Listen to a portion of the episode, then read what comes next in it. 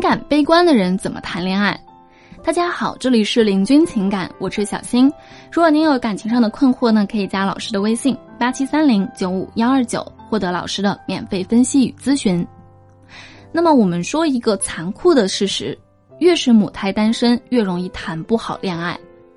还有你在描述中提到的几个要素，在这里呢，我也要直言不讳的提一下。敏感、悲观对于关系来说究竟是不是好事，大概率取决于你的情绪自控能力和调节能力。比如说，悲观的如果是一种预警，能够预测到一些不利的情况的同时，可以让你应急的采取一些保护自己的措施，那就是积极的效果。但是如果在平时呢，因为一些小事而触动了非常的 emo，，导致了你的胡思乱想，因小放大一些细节的话呢，反而会伤害了关系的信任感。母胎 solo 这个条件呢，年龄小的时候 solo 的人多也就还好，但是年龄越大，当身边的人都已经开始从新手村毕业的时候，这个身份对你来说就越来越不利了。年龄和经验带来的焦虑感、内心自卑和这种期待值呢，都会是一些影响因素。所以，连同文章开头我所提到的那点，补充一些相关的普遍情况。越是母胎单身时间越长，就越难开启和进入一段关系，也就越难摆脱单身的状态。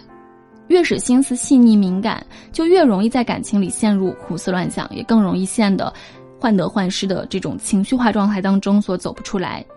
相对比较有经验、有一定情绪自控力的人来说呢，更容易做坏一段关系。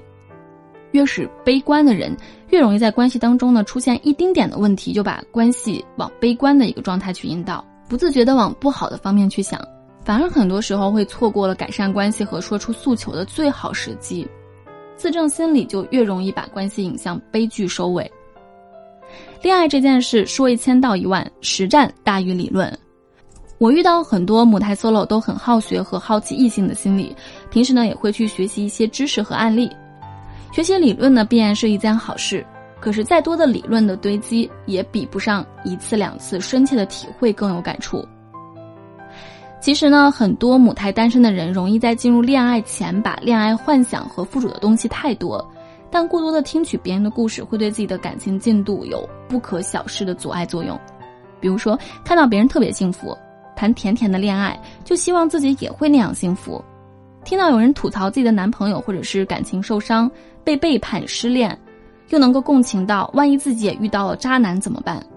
于是呢，理论太多，幻想太多，不是乐观就是悲观，如此在憧憬和怀疑的过程当中来回的纵横跳，所以越是往后推，心理门槛就越高。尤其是女孩初恋，说是完全不憧憬呢，那是骗人的。那么这些想太多，反而是阻碍你恋爱的最大问题。那么想要摆脱母胎单身，有很大的一关就是心态建设。那下面我就来提供一些实用的建议，希望可以对你有所帮助。一，恋爱没有你想象中的那么好，也没有你想象当中的那么不好。每个人都有缺点，但是还有自身的优点。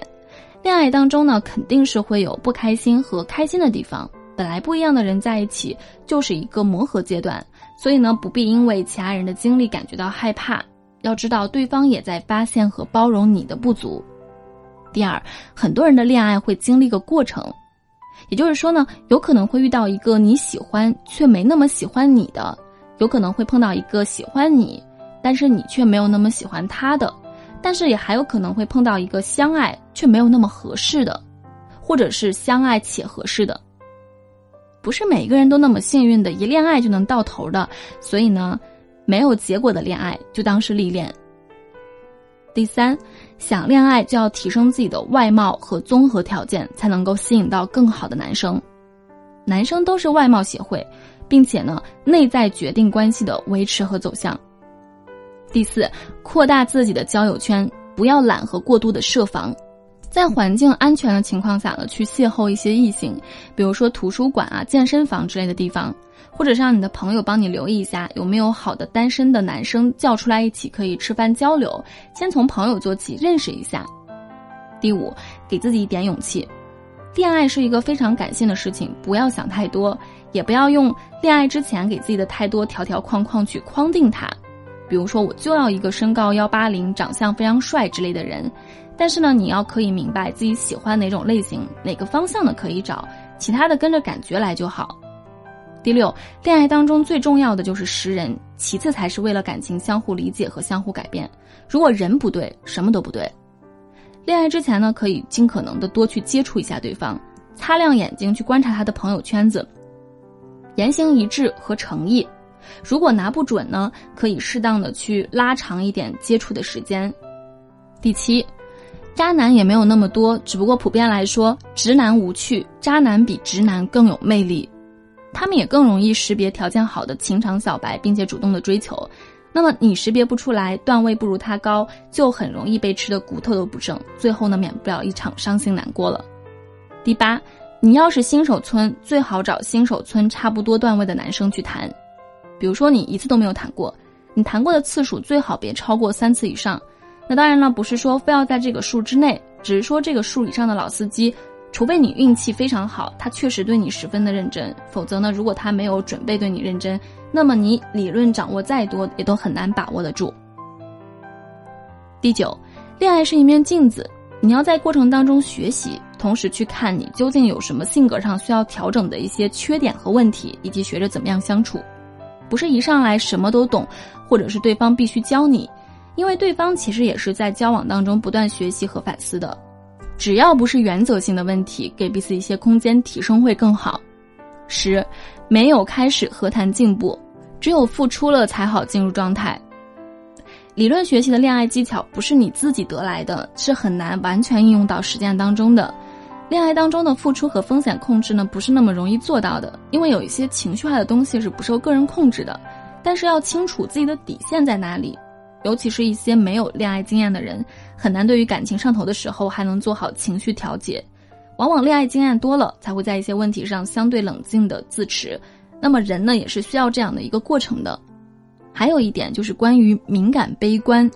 我们都是大人了，都希望对方可以消化我们的情绪，体会我们的感受。其实这是一个比较难的事情，因为这个要求对方呢是一个比较敏感，能够 get 到你不开心和情感需求的人。说实话，这大多数直男呢都是不太能够做到的。在这一点上，敏感的人想要谈好恋爱，就更需要自己去了解敏感的点，然后在关系当中呢，把自己合理的要求提出来，而不是让对方去猜，从而呢造成一些不必要的误会。当知道了问题的方向，我们就可以更好的去改善和提升。改善起来是并不难的，但是需要我们的勇气、动力和不断自我调整的这样的一个过程。我们需要给自己一点时间和空间去努力，选好目标，踏出第一步。那么谈好恋爱呢，其实并不难。好的，那今天的分享呢，我们就到这里了。如果你有感情问题，可以加我们的微信八七三零九五幺二九，这边我们可以为你提供一对一的指导和帮助。